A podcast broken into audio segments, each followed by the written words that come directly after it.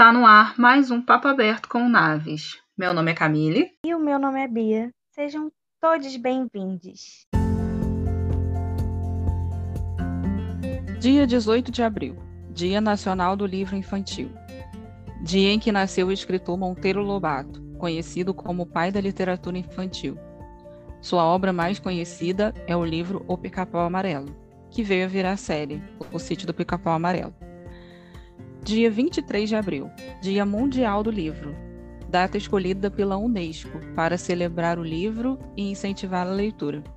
A data é em tributo aos escritores Miguel de Cervantes, Inca Garcilasco e William Shakespeare, que morreram em 23 de abril de 1616. Vamos falar sobre livros?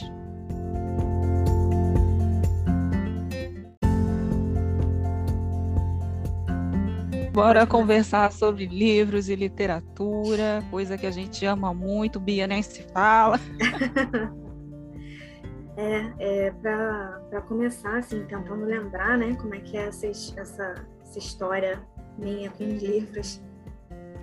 A verdade é que eu não comecei, assim, a, a ter esse hábito realmente da leitura quando eu era criança, não.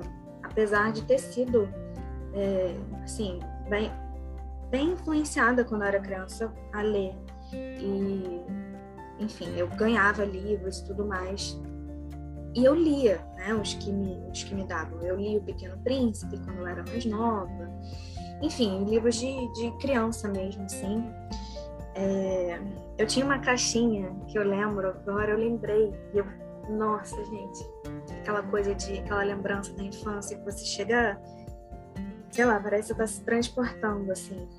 É, eu tinha uma caixinha de livros que era é, Dumbo, Os Aristogatas. É, eu não lembro agora mais. O Rei Leão. Acho que eram cinco livros, livrinhos, assim. E aí era uma caixinha que quando você abria tocava uma musiquinha, e aí tinha todos esses livros lá dentro, é, da Disney, né? E eu amava, eu amava. Aquilo ali eu lia assim, direto. É, mas o hábito mesmo, eu fui pegar quando eu era mais velha, adolescente, assim, lá pros 15 anos. Então, assim, um pouco mais velha.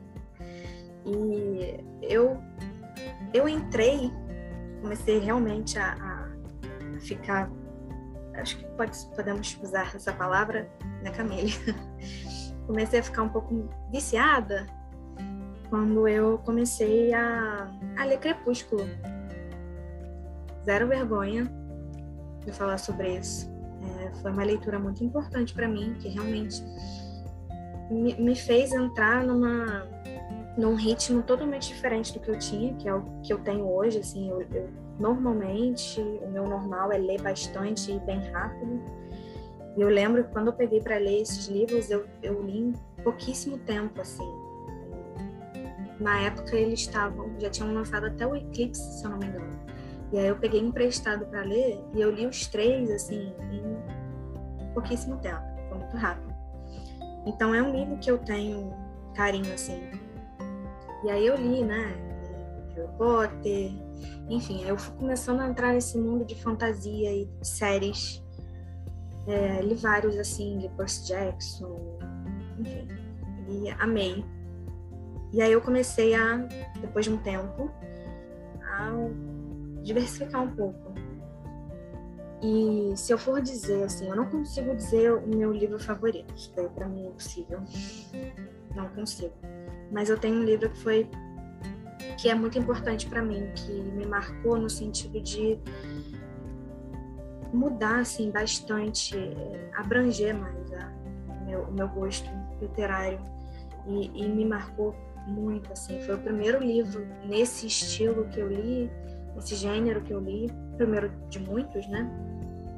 Mas eu lembro que quando eu comecei a ler, eu fiquei com, meio com receio de não gostar, mas eu li super rápido, eu me emocionei muito, que foi O Caçador de Pipas. É, tanto que eu, eu li na época é, emprestado também, tinha um emprestado, e aí anos depois, assim, realmente anos depois, eu acho que eu já estava na faculdade, eu tive a oportunidade de comprar e eu comprei. Porque esse é um livro que daqueles que a gente precisa ter de tão é, preciosos que, que são. Então, assim, não tenho um livro favorito, mas eu tenho alguns que marcam algumas partes importantes da minha vida literária. e aí, completamente diferente um do outro, né? Porque se falar em Crepúsculo e, e é, Caçador de Pipas não tem nada a ver um, um com o outro. Mas, assim, essa sou eu. Acho que nada me define melhor o bom dessas leituras é realmente variar e se encontrar também gêneros literários diferentes. Às vezes tem aquilo, né? Ah, eu acho que eu não vou gostar, não, mas entra na leitura para ver o que, que você vai realmente sentir, que é uma viagem sem você sair de casa, né? Sem você sair do lugar. É... E a gente falar de literatura infantil, é... hoje a gente tem é, estatísticas com relação à escassez de crianças lendo. E aí, quando surge uma criança que gosta muito de ler, chega a ser: ah, meu Deus, essa criança gosta muito de ler, como assim? Porque hoje em dia as crianças estão muito mais online videogame, celular, tablet, internet no geral. Né? E pegar um livro físico para ler acabou ficando raro. É com, com relação às crianças, né? Ter esse encontro com a leitura. Muitas acabam tendo contato na escola, por conta de trabalhos na escola, e aí de repente tem que ler um determinado autor, como a gente falou aqui, né? Monteiro Lobato, pai da literatura infantil, então muitas crianças podem ter acesso à literatura é, começando por Monteiro Lobato a geração das crianças que pegaram só a série O Sítio do Pica-Pau Amarelo, que não pegaram o livro, é... não é que fica faltando uma parte da história, mas muitas das vezes pode nem saber que primeiro existiu um livro contando tudo que a gente costuma ver na série, né, costumava ver, mas é, é legal passar isso para as crianças. Eu acho que hoje, com o mundo literário virando filmes e séries, as crianças podem estar descobrindo, né? A Disney por si só está trazendo diversas histórias aí no cinema e as crianças podem ter a curiosidade para ler o livro que contava aquela história, né? Para não ter essa ideia de que surgiu no cinema só. Não surgiu no cinema só. Eu lembro de ter é, livros com essas histórias infantis e contos de fada e tudo mais, é, capa dura, todo decoradinho, uns que eram cheios de brilho, mas eu lembro de ter começado, na verdade, com gibi. Ah, Tinha é muito gibi aqui em casa do Maurício de Souza. Gente Turma do da céu. Mônica, eu também tinha. Uma da Mônica abriu minha cabeça assim para leitura e, e o comportamento do ler. Gente, olha, eu não sei. Eu não lembro nem como que chegava. Não sei se eu pedia para os meus pais comprarem na banca ou simplesmente aparecia aqui em casa, mas tinha muito gibi. Muita coisa. Hoje tem filme, né? Turma da Mônica Laços, Turma da Mônica Lições. Mas a gente começou com gibi. Eu lembro que eu Verdade. peguei os da- deles adolescentes. Não, eu também. é, E assim, Turma da Mônica é a coisa mais linda, eu acho. Eu, eu lembro muito também de ler os gibis, almanac e tudo mais, e eu lembro também que eu tinha uma fita. gente, eu sou dessa época. Né? A fita existia, gente. E eu tinha uma fita com alguns episódios também de desenho de A Turma da Mônica. E eu lembro que tinha a Mônica cantando. E eu ficava cantando isso pela casa. e aí tinha umas histórias no gibi que ela cantava assim também. E aí eu, eu ouvia o que eu tinha ouvido no, no- na fita que eu assistia, enquanto eu tava lendo na minha cabeça ficava. Eu lembro muito disso. Que coisa engraçada, né? As coisas que a gente guarda. Muito curioso isso. Muito, muito. Eu, eu nem sei, assim, o que eu mais amava é, dizer, assim, de sopetão, mas era um universo muito maravilhoso.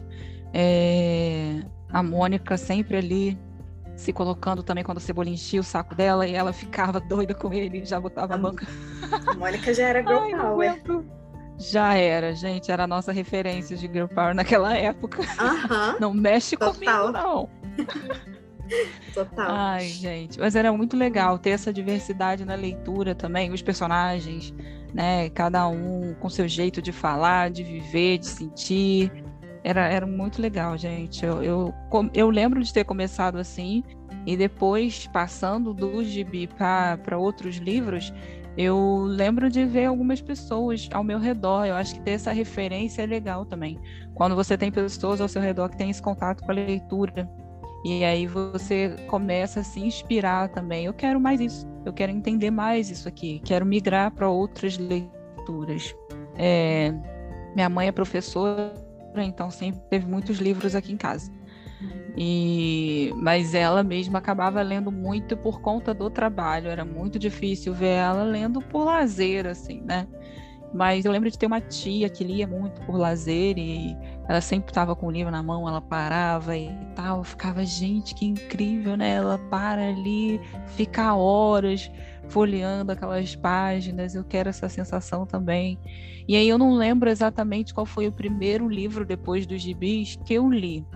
Isso me fugiu da memória. Eu lembro de fazer muitos trabalhos na escola e já ter lido literatura brasileira com um rancinho de ler, porque a gente uhum. tinha pressa de ler para fazer é. o trabalho. Não era tão valorizado assim, a gente lia mais por obrigação para poder passar na matéria.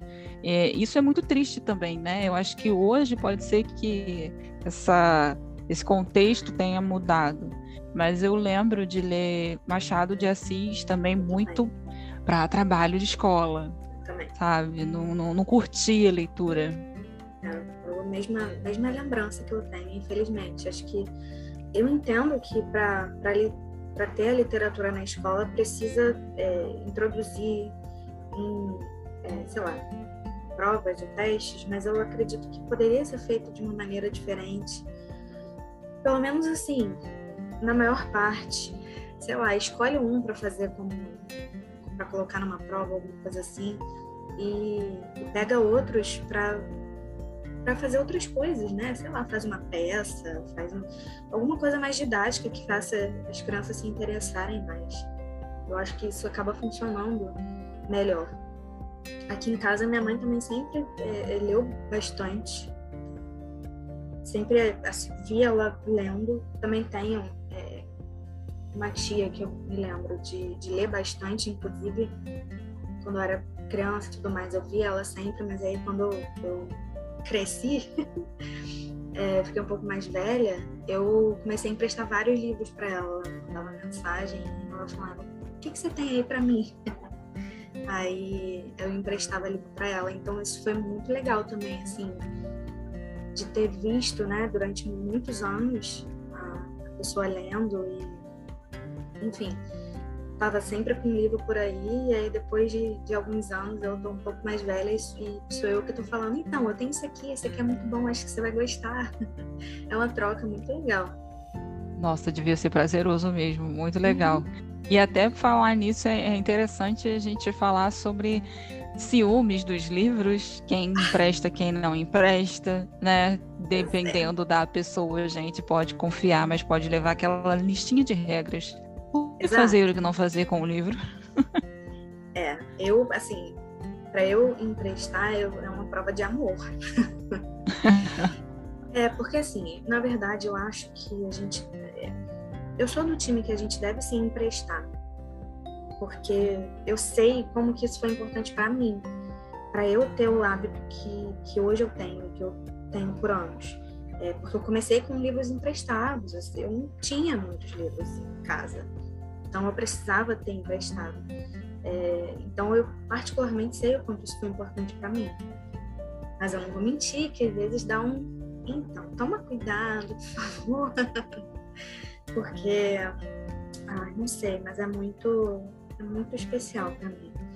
Eu ainda quero, eu não tenho um canto assim realmente bonitinho para livros, eu vou colocando eles aonde dá e na verdade tem uma pilha quase até o teto aqui já. Então, tem que esperar um pouco é, até eu ter um espaço maior. Mas eu também tenho essa, essa visão de ter um, um lugar assim melhor, mais bonitinho, que dá para organizar mais e tal, para guardar os livros. Eu acho tão, tão bonito. Eu fico imaginando Sim. também que deve passar uma sensação muito boa quando você olha assim os seus livros. Não, com certeza, com certeza. É, eu peguei a era do fazer orelha nos livros, né, nas páginas. Uhum. Antes de descobrir marcador, é, na escola tinha muito isso, mas a gente também foi aprendendo a não fazer isso, porque ia acabar com o livro, né, gente? Ia marcar ele todo. Não era legal, mas eu peguei essa época. E isso de emprestar, a gente.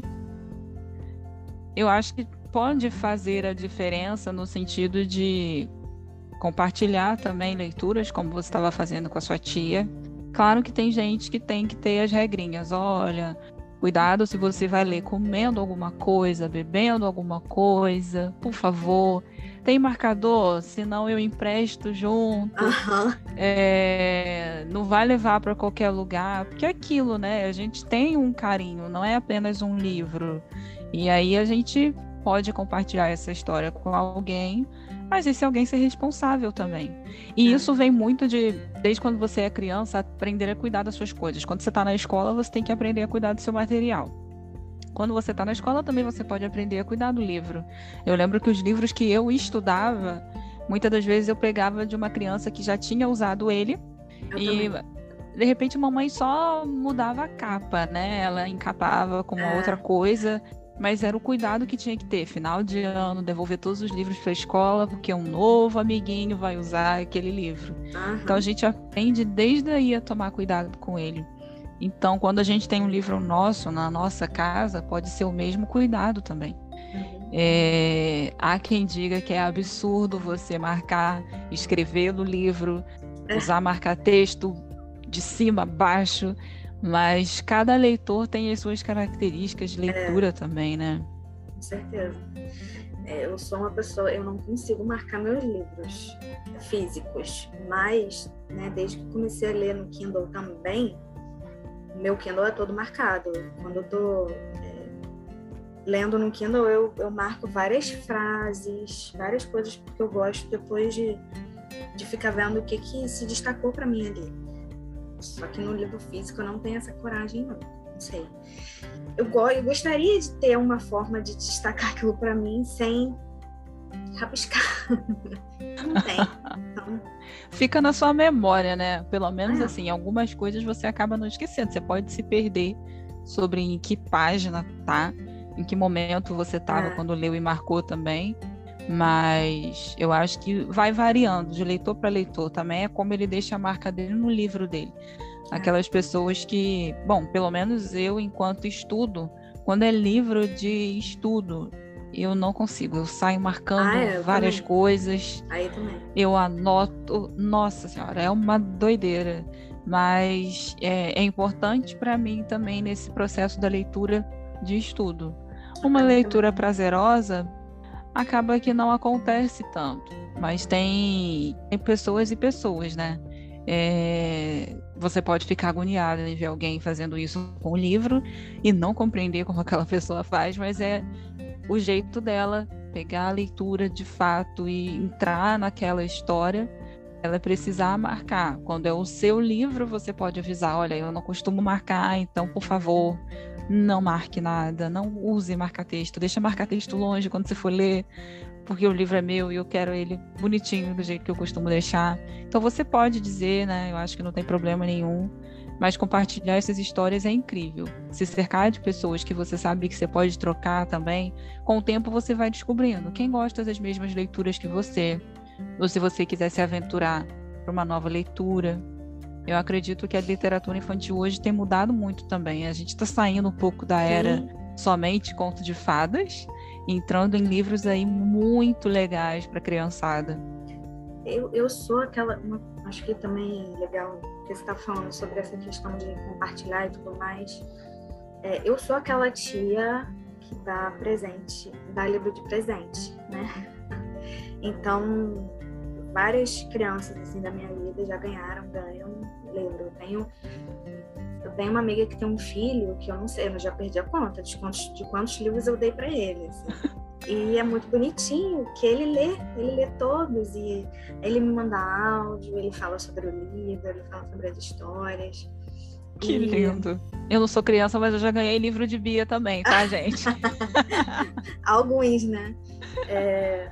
E eu sou, eu gosto muito, eu não sei, eu para eu, eu dar presente, sou uma pessoa que eu penso muito na hora de dar presente. Eu penso na pessoa, enfim qualquer tipo de presente, né? E livro para mim é um presente muito pessoal. É... E eu gosto de dar livro de presente para todas as pessoas que eu sei que gostam de ler, claro, né? E, e quando eu paro para para dar presente para alguém, algum livro de presente, eu sempre procuram, elas compram. Não, Pelo menos aquelas também, que gostam. Que hoje em dia também a gente pode dar até e-book de presente, que e faz pouco tempo, não, é, não, faz tanto tempo assim não. A gente pode dar é, e-book de presente para alguém. Eu já recebi, já dei, é muito bom também. É muito legal isso. E essa questão da literatura infantil ter avançado, eu acho bom porque a gente falando de evolução nos últimos episódios também, a gente percebe isso, né? Sai um pouco desse cenário, esse contexto só do conto de fadas, a gente não perde o conto de fadas. Eu acho que os filmes estão aí para trazer também essas histórias que foram esquecidas, mas com uma pitadinha atual, né? Novas versões de Bela Adormecida, de ah. Branca de Neve, de Cinderela. Todas essas novas versões, Bela e a Fera, traz um pouco essa questão da atualização. Mas as crianças podem procurar também, querer ler essas histórias, né? A própria Bela e a Fera tem a referência daquela biblioteca maravilhosa. Aquele sonho. Meu Deus. Então, mas é muito legal estar nesse universo, né? Eu tenho a noção assim da, do público infanto-juvenil já está lendo quando tem é, feiras literárias. Aqui em Maricá tem uma feira literária e as escolas sempre levam os alunos para poder é comprarem os livros. E aí você vê a criançada e os adolescentes tudo animado para poder comprar mas são livros de gente que, tipo, muitas das vezes eu nem conheço, sabe? Youtubers da vida que tem vários livros aí. E aí as crianças procuram, e pelo menos está procurando. Eu acho que é uma forma de incentivar também. É, né? Com certeza. Quando a gente tem a data 23 de abril, que é o Dia Mundial do Livro, e a ideia da Unesco é incentivar a leitura, não importa, ah, o YouTube tal tem um livro falando sei lá o quê. As crianças vão comprar. Bienal do livro, então, é um sonho para aquelas crianças. Eu me sinto uma quando eu tô, tá? Eu também. Vamos combinar. Nossa, é um parque de diversões. Eu só queria Ai, ter mais Deus. dinheiro, mas tudo bem. Ai, gente, olha, não sei. Bienal é incrível, incrível, incrível. E todos esses, todos esses eventos, quando tem muita criança, muito jovem, à procura do livro, a gente vê o quanto que a galera ainda tem sede da leitura, sabe? Não poder perder isso. A gente não pode perder, tem que ter esse incentivo sim. Ainda assim, a gente sabe que não são para todas as crianças e adolescentes. Nem todas têm a oportunidade de ir a uma Bienal, nem todas estão na acesso. escola para a escola é, levar para feiras assim, né? Porque muitas dessas crianças vão através das escolas nem todas têm acesso, tempo, algumas começam a trabalhar muito cedo. Então, para que ler? Não vai te levar a nada. Infelizmente, ainda tem é, algumas pessoas que possam ter esse, esse pensar. É um número ainda alto e a gente precisa estar tá falando sempre. Eu vejo, eu, eu fico muito feliz quando eu vejo movimentos de pessoas doando livros. Eu não sei em que é. programa que eu vi que tinha um grupo de. Não era um grupo, acho que era uma dupla.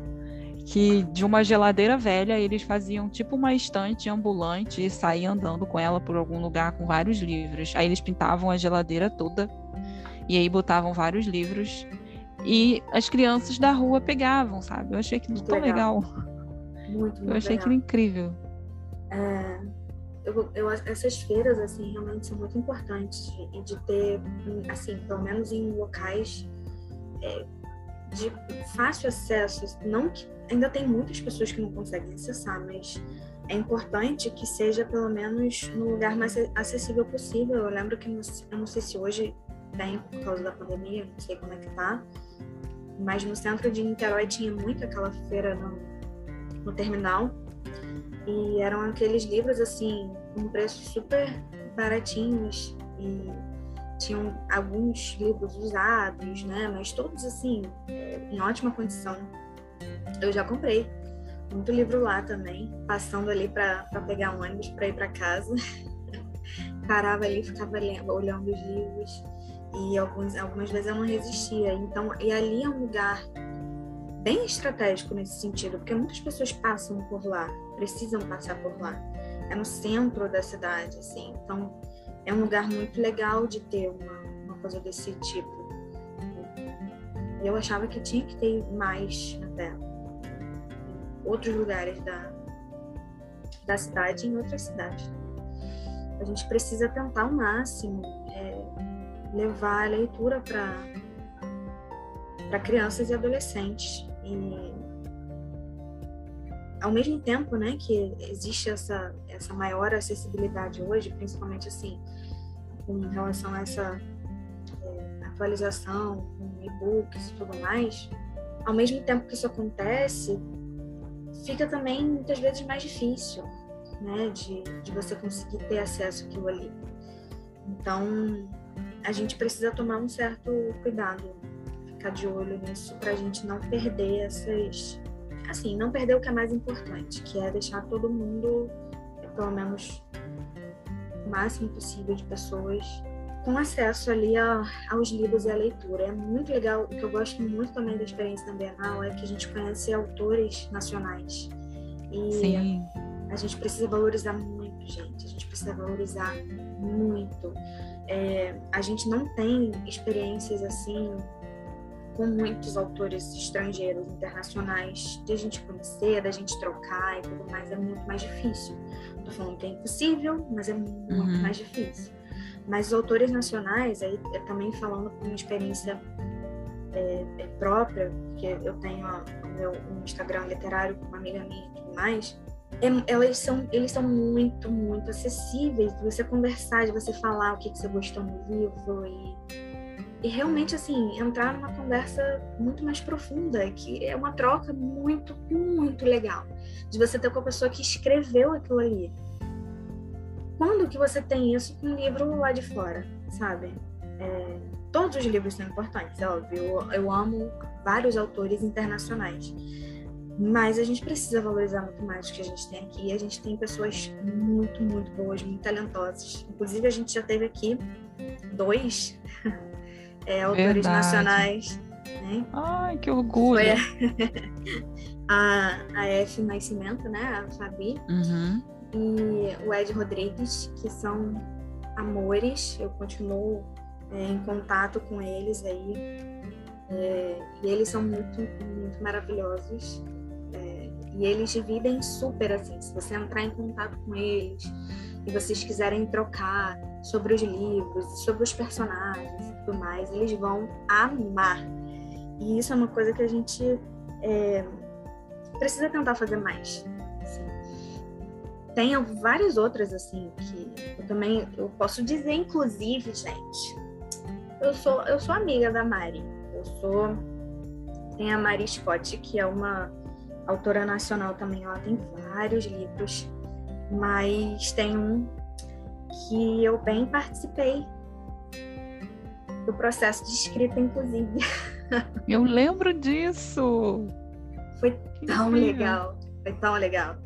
Eu e a Tatá, a Thalita, que é a minha amiga do Instagram literário, a gente conheceu Fala essa... desse Instagram literário pra galera ouvir, né? Vamos entrevistar a Bia agora, ela será a nossa convidada de hoje. Falando amigas e o IG literário, não é isso? Isso, é isso. É, então, é um Instagram que já existe há alguns anos, né? Mas e eram tinham acho que cinco meninas, né, antes de eu entrar, por aí. E aí eu entrei, né, a Thalita me convidou para entrar. Eu sou muito ruim com, com data, gente, então se ela tivesse aqui, ela saberia. uma coisa que é minha, ela saberia, mas eu não sei. É, acho que foi em foi 2020, gente, não tenho certeza não, tá? Mas enfim, faz alguns anos é, que eu entrei. E, enfim, muitas coisas aconteceram, né? Cada uma com as suas vidas e tudo mais. E hoje em dia somos só eu e a Thalita lá. E assim, é um Instagram que a gente faz, a gente fala sobre livros no geral. É, a gente lê o que a gente quiser ler. E aí a gente escreve resenha do que a gente quiser escrever também. É uma coisa muito livre, não tem. A gente já teve, já tentou fazer aí, durante muito tempo a gente teve algumas. Eu não sei se eu posso dizer regras, mas assim, algumas. Talvez responsabilidades, assim, né, de ter um dia certo para poder colocar resenha e tudo mais. Hoje em dia, assim, é 100%, já faz um tempo, que é 100% livre. É, o que a gente lê e o que a gente quiser escrever é isso aí que a gente vai postar. Inclusive, faz bastante tempo que a gente não posta lá, por outros motivos que a gente também vai conversar aqui, né? Falar um pouquinho sobre essa, esse outro lado também da, da leitura. Mas enfim, é um Instagram que, que me deu muitas oportunidades assim de conhecer muitas, muitas pessoas é, especiais. Conheci a Fabi, o Ed, a Mari, todas essas pessoas através do Instagram literário. É, e aí a gente conheceu a Mari através do Instagram literário. E a gente super, assim, eu fiz, eu lembro que eu fiz é, uma resenha do livro dela, que foi a Montanha Montanha de Lua, acho que é esse o nome do livro que eu fiz. Desculpa, Mari, se eu errei. É... E aí, depois de um tempo, assim, a gente leu, acho que foi um Estranho no Parapeito. Foi eu e a, e a Thalita que lemos. E a gente fez a resenha juntas, as duas. Nós duas escrevemos uma resenha pra gente postar. E aí a gente começou a conversar com ela. Ela é super acessível também, ela é super simpática. Então, é, foi muito natural. Quando a gente viu, a gente já estava se falando por é, pelo WhatsApp e falando a beça, assim, contando da vida de cada uma. E aí a Mari falou que ela tinha muita vontade de escrever um livro clichê, super clichê, assim, sabe? Assim, uma história bem é, clichê mesmo, aqueles romances que a gente é, lê para ficar mais leve, para se divertir, para se entreter. E aí a gente falou que a gente adorava esse tipo de livro e tal, porque tem, tem alguns momentos que a gente quer ler isso, né? Que a gente quer ler uma coisa bem leve mesmo, aquelas coisas que a gente já sabe meio que o que esperar e. E aí a gente começou a falar sobre isso, ela começou a falar quais eram as ideias dela para esse livro. Ela falou que já tinha há anos. E aí a gente começou a falar das nossas ideias também, o que, que combinaria com aquilo. Nisso, naquele, no fim daquele dia, ela tinha escrito, sei lá, umas cinco páginas já do livro, é, com a gente conversando. E aí, isso daí foi. Quando a gente foi ver, de repente ela ficava mandando pra gente os capítulos e a gente ficava comentando, falando uma coisa ou outra. E ela escreveu um livro inteiro com personagens. É, tem os personagens principais, né? É, que é o Du e a Dani. E tem as melhores amigas da personagem principal. E o nome dessas personagens é Bia e Tatá. Ela colocou ainda, fez uma homenagem pra gente muito fofa, muito fofa. E foi uma experiência assim, eu não sei, não, não tem nada igual, assim, foi muito especial. É, a gente conversava o dia inteiro, o tempo todo, mandava áudios gigantescos para as outras no nosso grupo. E o livro fez muito sucesso, assim, as pessoas amaram. A gente fez playlist, é, a gente fez é, trailer no, no YouTube, sabe? Que hoje em dia tem também, de fazer trailer de livro. Enfim, é, o nome do livro é super clichê, ela mandou pra gente, depois que ele ficou pronto, o livro físico, e ele é a coisa mais linda, assim. A gente ajudou também a escolher a capa, a gente, a gente acompanhou tudo, realmente. E foi uma experiência que muito legal, especial. gente.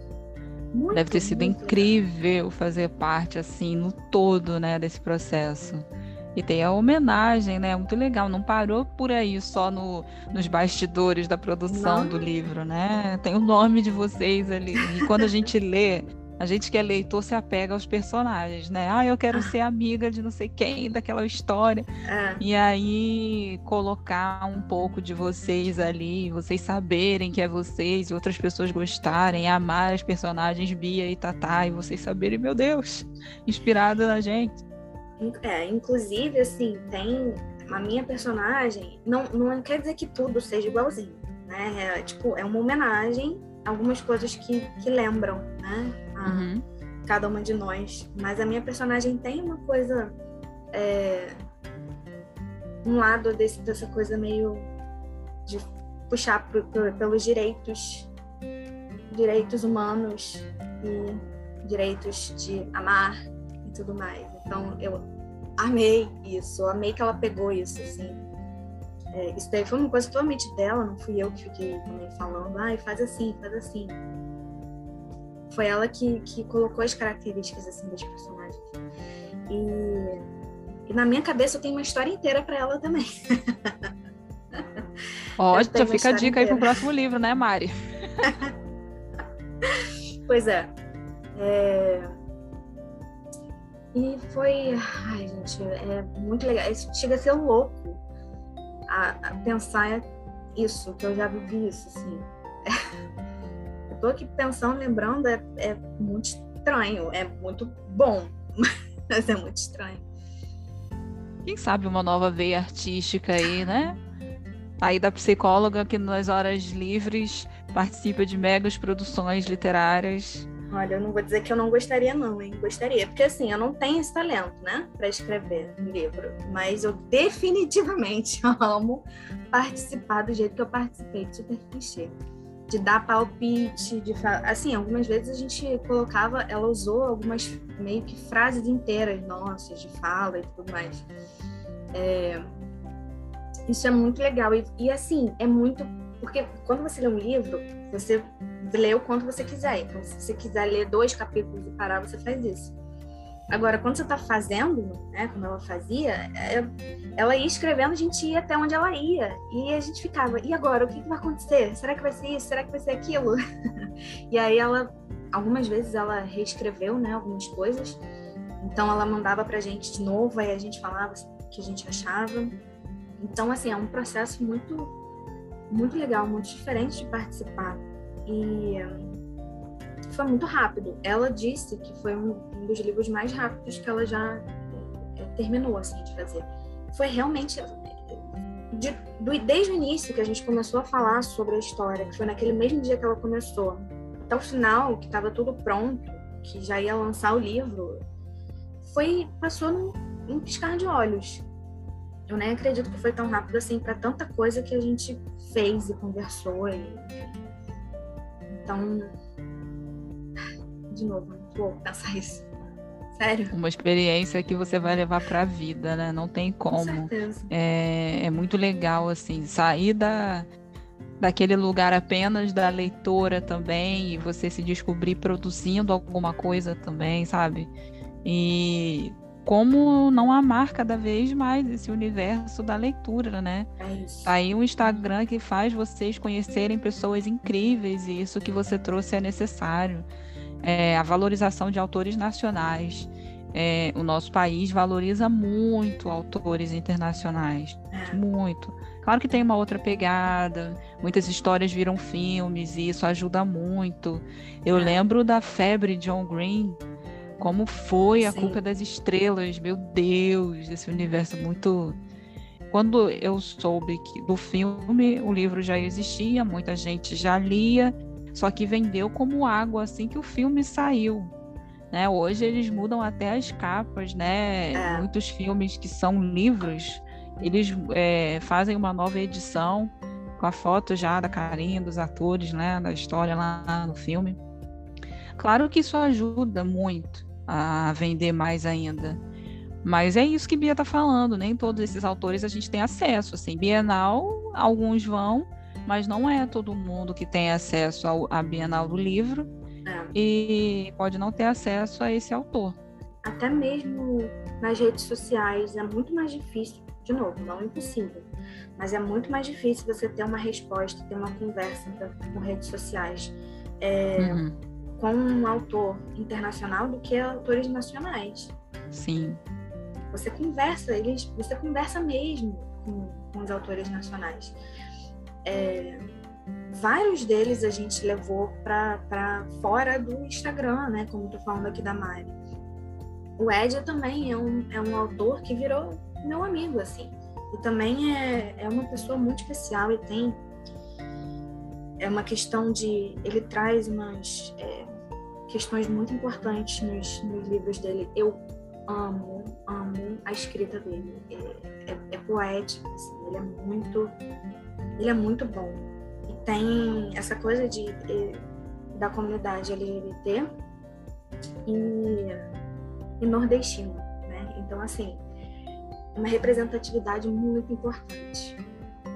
E, e, e, ele não só, né? Eu conheci o trabalho dele, mas através dele eu conheci o trabalho de outros autores também. Então é, é aí que a gente a gente entra num, num lugar que não tem mais saída. E, mas é um lugar maravilhoso, que eu realmente não quero sair.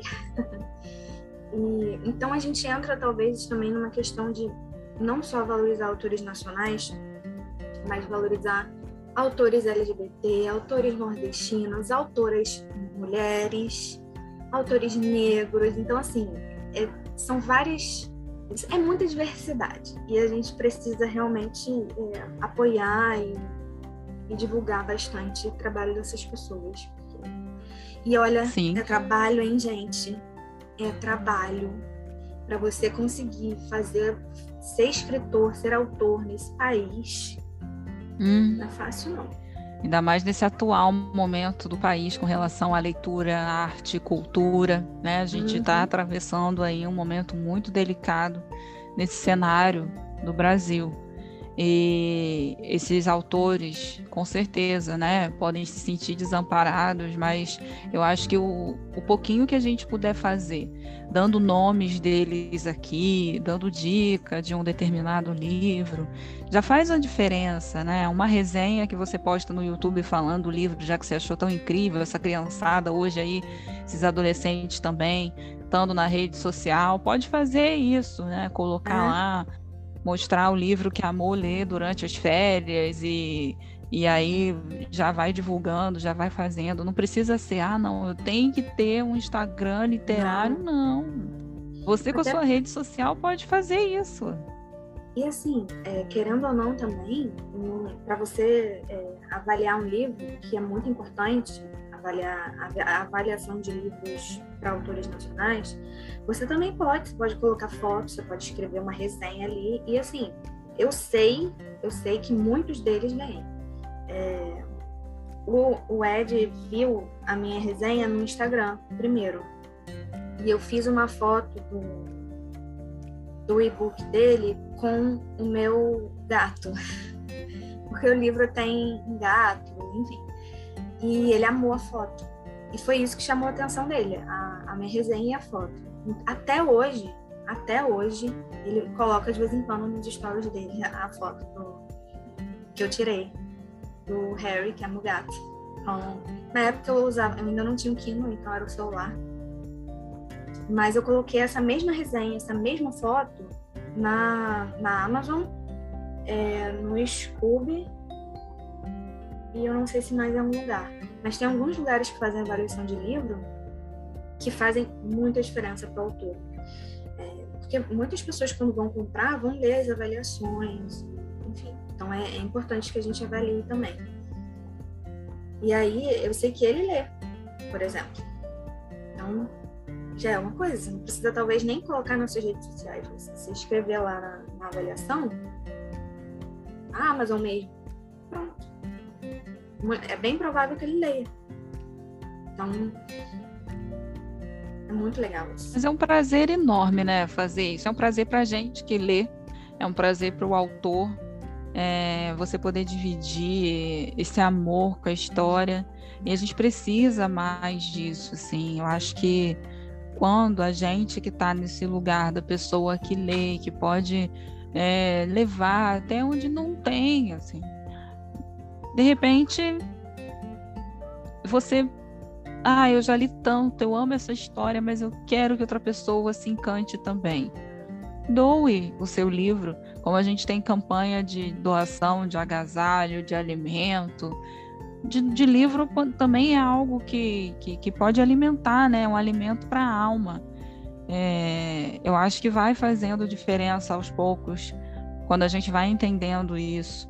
Uma criança que não tem acesso, que não está na escola, que não tem como comprar um livro, mas você vê o brilho nos olhos daquela criança quando ela ganha um livrinho, sabe? Pode ser de poucas páginas, não interessa, mas é um universo que se abre para aquela criança. Quantas crianças podem ter um sonho de escrever também uma história? Exatamente. E elas precisam desse incentivo, né? Dessa, ah, eu posso escrever também, eu posso contar sobre mim.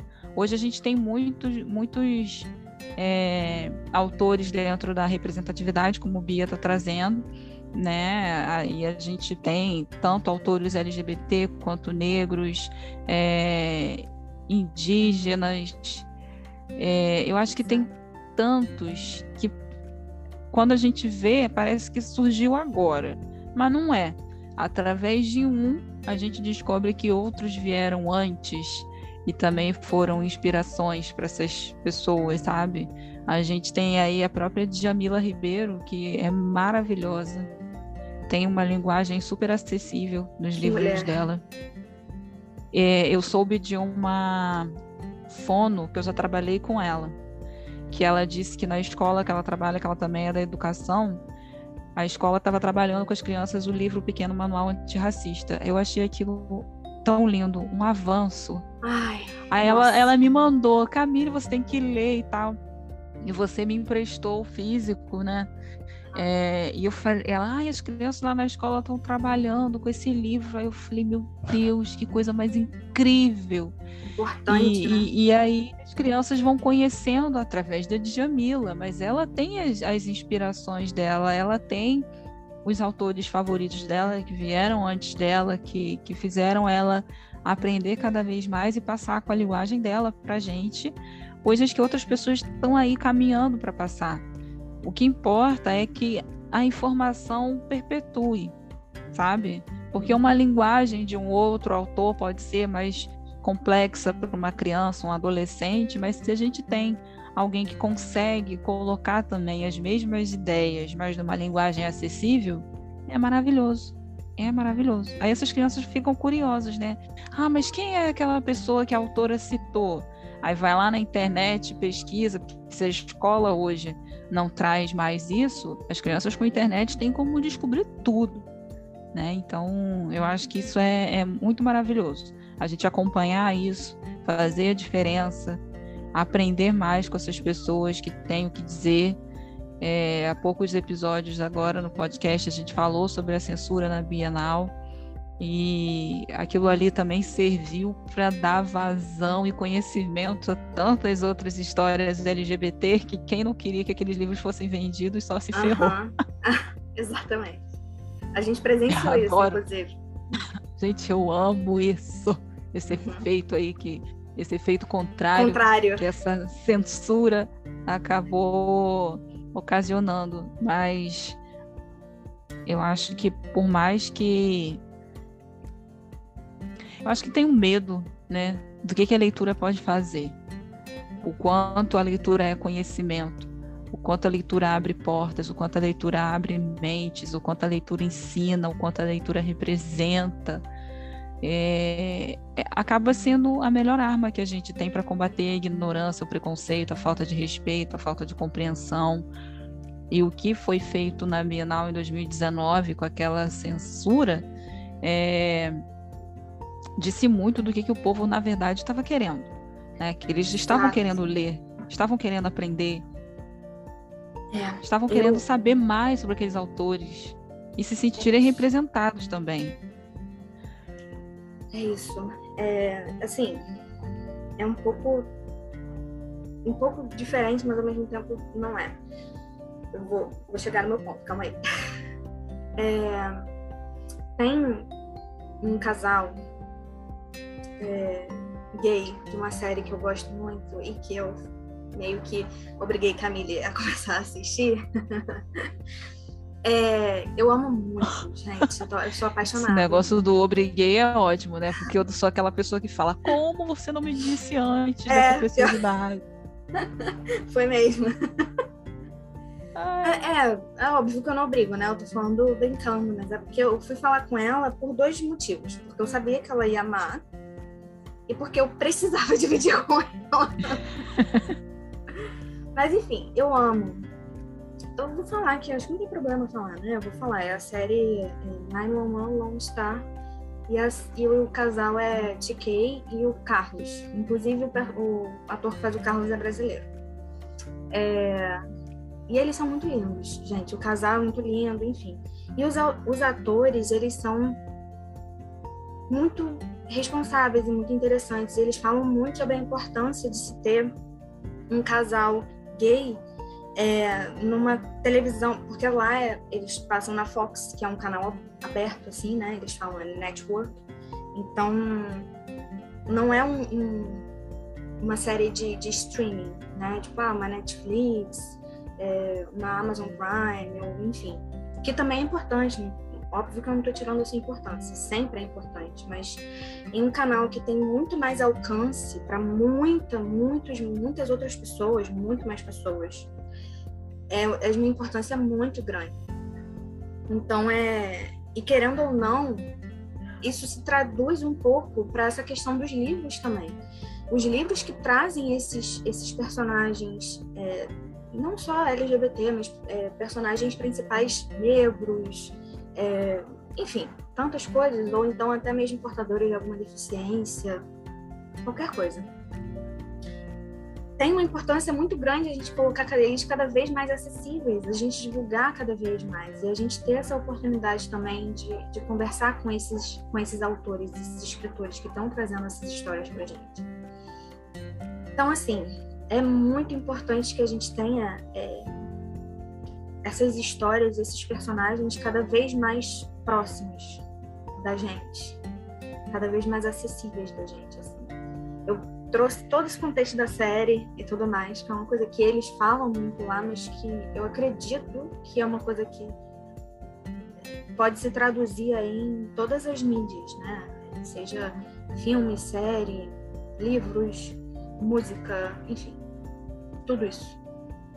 E que todas essas pessoas ocupem esses espaços, né? Porque eu lembro na, na Bienal é, a questão de autores LGBT, como eles estavam se sentindo por ter que ver os livros deles serem tirados dos estandes, sabe?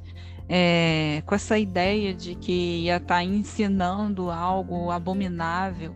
É, e é aquilo que a gente falou aqui no episódio, né? No sentido de Tá, se pai e mãe não quiser por outro motivo, não vai comprar então, porque o dinheiro quem tem é pai e mãe. Já começa por aí. Então, se ele for naquele stand, o filho quiser, mas o pai não quiser comprar, a mãe não quiser comprar, não vai comprar. Cada família com seu jeito, sabe? Mas apesar de a gente saber que é ignorância, mas eu tô falando que quem tem o poder de comprar são os pais. Eles não querendo nem perto daquele stand vão passar. Agora, proibir de estar ali para quem quer comprar também é absurdo. É questão. Da, da, da, escolha também, né? É a mesma coisa uma série que tem uma classificação indicativa para maiores e a gente vê na internet, ah, mas meu filho vai ver porque tem não sei o quê, porque duas mulheres se beijando. Você está vendo que não é para filho assistir, que não é para criança tá vendo e quer reclamar, quer censurar também. Não, não tem esse, esse controle sobre o que seus filhos estão vendo, deixando de ver, quer falar mal, quer tirar do ar. Então incomoda tanto, né? Esse incômodo é o que faz esses autores e esses atores mais trabalharem, mais darem orgulho e mostrar é, que na literatura ótimas histórias podem ser contadas, histórias verídicas também. Uhum. Eu, eu não eu não duvido que muitos autores LGBTs, quando estão escrevendo, por mais que sejam histórias fictícias, tem um pouco de verdade ali do que muitos deles devem ter passado, com certeza. Então, eu acho que tem que dar espaço, sim. Tem que dar espaço, sim. Ainda estamos caminhando muito, ainda tem muito que caminhar, na verdade. Ainda tem muito que caminhar, na verdade. Né? A gente pegou um momento aí do Rio de Janeiro dessa censura, mas que daqui para frente não tenha mais isso. Mas a gente, enquanto tiver o Naves aqui também, a gente vai trazer muitas dicas para vocês. A gente já deu dica de livro, tem alguns vídeos também de alguns livros que a gente fez resenha. Mas sempre é. que puder, a gente vai trazer algumas histórias incríveis aqui para vocês também, para incentivar a leitura, que é sempre maravilhoso de estar incentivando. Exatamente. É, realmente a gente tem, assim, são muitos, muitos, muitos livros. É, e muitos autores também, porque tem, tem alguns autores que é simplesmente toda leitura que venha deles, você já sabe que vai ser ah, é. Então, tem alguns autores que a gente já fala, então, toma, senta e vai com toda a bibliografia dessa pessoa aí. Vai lá. é, aí a assim, experiência de conhecer o autor também, né? Agora, 2019, a gente conhecendo a Karina Risse. Tem dia que eu pego o livro que ela autografou e eu fico babando, assim. Gente, não acredito que eu conheci essa mulher. Não, Para, eu, eu também fiquei me lembro muito bem que eu fiquei com vontade de chorar porque a gente assistiu é, aquele. Foi Stand, enfim, não sei, com Espartacus. Ah, sim, Espartacus. E eu não conhecia muito dele. Se eu soubesse muito, muito mais quem era ele, eu teria ficado muito, muito, muito mais empolgada. Mas foi novo para mim também. É... Mas foi maravilhoso conhecer. Foi maravilhoso estar ali e presenciar tanta inteligência. Eloquência, e... né? Quando ele fala, assim, é. assim, você, você para pra escutar e você fica meio hipnotizado, assim. Gente, muito maravilhoso.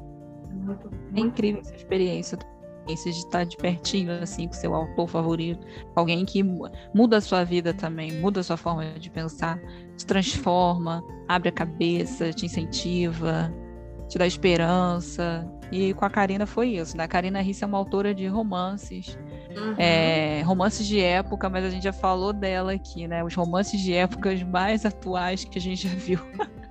Sofia, né? A pessoa mais girl power que pode, indo para uma tem época. Que ler o último livro. Eu só me lembro que eu tenho que ler o último livro. Pelo amor de Deus, tem mesmo. A gente tem que conversar sobre ele. Muito, verdade. Eu peguei aqui o livro um super clichê. eu tô ah, vendo aqui. Que lindo! Ela, ela mandou as coisas e aí ela fez uma cartinha, ela escreveu no, no, livro. Tão linda, gente. Gente, eu vou mostrar que legal, pra você né? melhor depois. Tá aqui gravando. Tira foto pra gente colocar nos stories. Sim. Ela escreveu também numa folhinha assim, ó. Muito fofa. Vários marca. Ó. Amo nesses eventos é pegar marcador, que eu sou dessas, né? Ah, é, com certeza. Mas o que eu ia comentar, que eu acho que também é muito importante, é das, dessa nossa relação com os livros, né, de uma forma geral. Eu tive uma experiência, estava tendo até pouco tempo, muito diferente da que eu tenho há muitos anos, né, desde os meus 15 anos ou seja, mais de 10 anos. É... No ano passado, eu comecei a ter muita dificuldade para ler. E eu fiquei muito tempo sem conseguir ler mesmo, assim. Nenhum livro. Eu, na verdade, começou comigo é, lendo muito devagar. Assim, eu tô falando devagar, não tô falando que é certo ou errado, mas é, é devagar pro meu ritmo natural. Porque eu, eu leio rápido e eu leio mais de um livro ao mesmo tempo. Esse é o, é o meu normal, assim.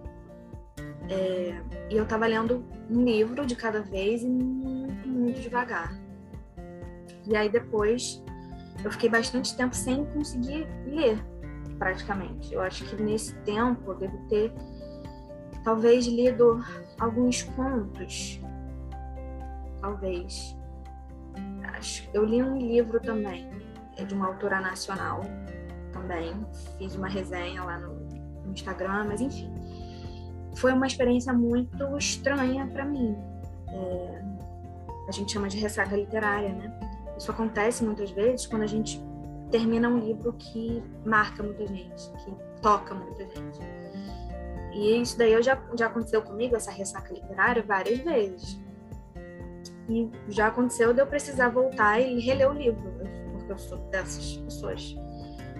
É, mas do jeito que aconteceu, nunca. Mas teve relação com o meu momento, né, pessoal da de vida. E a gente precisa entender que a leitura ela precisa ser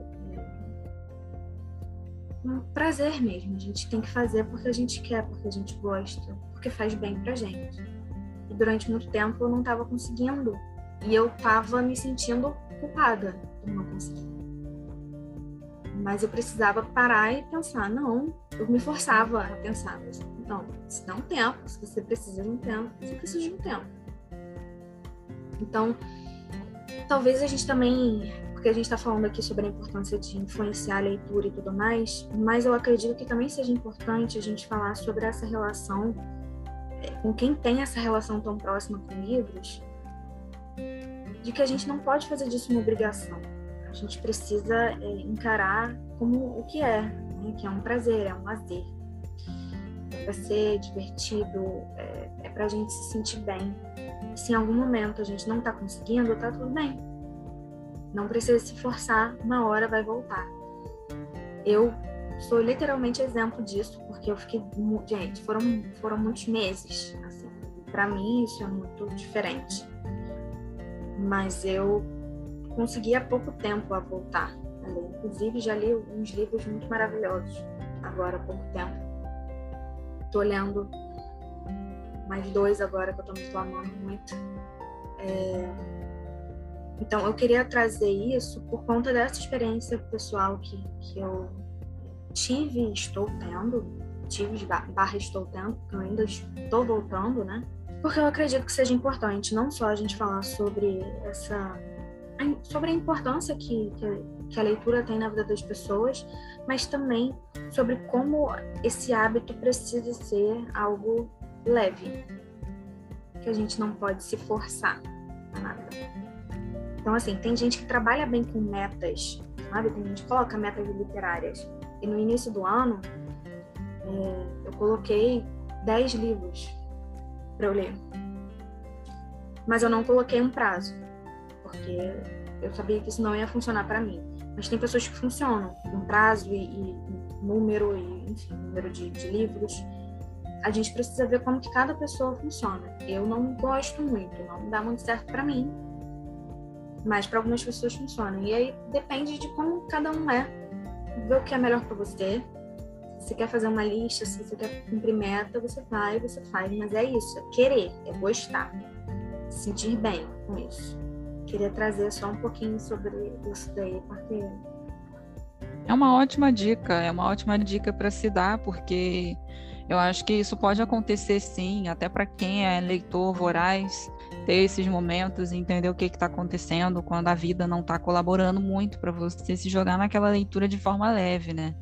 É diferente de você criar uma rotina de leitura, é, que muitas das vezes você pode criar, mas também é saber qual é o melhor horário. Há quem goste de começar o dia lendo um capítulo, pelo menos, pela manhã, ou horário de almoço, ou antes de dormir. Cada pessoa é uma pessoa, né? Eu acho que a gente precisa aprender o nosso ritmo, né? O que Bia falou, ela falou com relação ao ritmo dela. E cada pessoa tem que é. compreender o seu ritmo de leitura. O que acontece muito é a competição também. Ah, porque eu li tantos livros desse mês, você leu quantos? Aí a pessoa é. se sente mal se leu menos. Eu acho que não é quantidade, gente, é qualidade né? De a gente ter a qualidade, otimizar o nosso tempo, se entregar aquela leitura. Não importa se foi só um livro no mês. Foi um livro maravilhoso no mês. Né? A leitura rende muito mais quando você de fato está mais tranquilo. É, que já tem as outras obrigações. Quando a gente está falando de estudo, normalmente estudo é muito mais difícil, né? Porque estudo tem um prazo, né? É. Sei lá, você está na escola, está na faculdade, tem que terminar um livro naquele semestre, ou de repente para uma determinada prova. E aí é, é outra coisa, tá trabalhando, tem que ler um livro por causa do trabalho em tanto tempo. Então, aqueles que você puder escolher ler por prazer, faça, que seja muito maravilhoso para você. Tem gente que tem a ansiedade, né? Não, tem que ler logo para acabar a história logo. Vamos entender também essa ansiedade como é. Tem aquela ansiedade gostosa da curiosidade. Quero é. saber como termina. Mas você se cobrar demais porque tem que acabar logo, tem porquê. Porque essa correria, né? Vamos ver. Senão você só passa o olho nas páginas, você não entende a história. É, é, eu atendo algumas pessoas que têm TDAH e isso é preciso trabalhar também, porque a questão do, da concentração, da memória. Então, se é alguém que tem um determinado diagnóstico que pode influenciar no processo de leitura, é muito diferente. Tem que trabalhar caso a caso. Mas quando não é isso, entender, né? Se você está com pressa de que, que ah, eu vi no Instagram tal que a média tem que ser tantos livros no ano. Como é que está a sua vida para você ter essa média tal de tantos livros no ano? De repente acontece alguma coisa e você não pode bater essa meta. Mas é isso, eu acho que tem uma coisa aí que a gente pode trazer até em outros episódios, acho que com mais leitores, mais autores também, porque até eles devem ter suas questões com relação à ressaca literária, prazo para fazer um novo livro, né? Eles devem ter isso também. Agora eu fiquei pensando. Seria interessante a gente dividir isso com algum autor aí. Uhum. Mas são dicas que a gente sempre pode estar trocando. A gente pode colocar mais ao longo do, da semana no Instagram também, para quem segue lá a gente, algumas dicas aí. E aí vocês vão entendendo melhor esse universo na vida de vocês. Exatamente. Eu amo dividir, conversar sobre livros e histórias e personagens, literatura e autores e autoras, então estamos aí para isso e não só é, falar sobre os meus favoritos, mas ouvir, conhecer é sempre muito prazeroso, muito importante. Sim, com certeza. Quem tiver dica de algum livro aí que adoraria ver a gente falando sobre ele aqui, ó, pode mandar pra gente. Vai que a gente já leu também. Se a gente não leu, a gente lê e traz para vocês aqui. Isso. Adoro. papo gostoso, gente. Amei essa conversa de hoje. Que vocês gostem também. E a gente se vê no próximo episódio. Até semana que vem, gente. Beijo.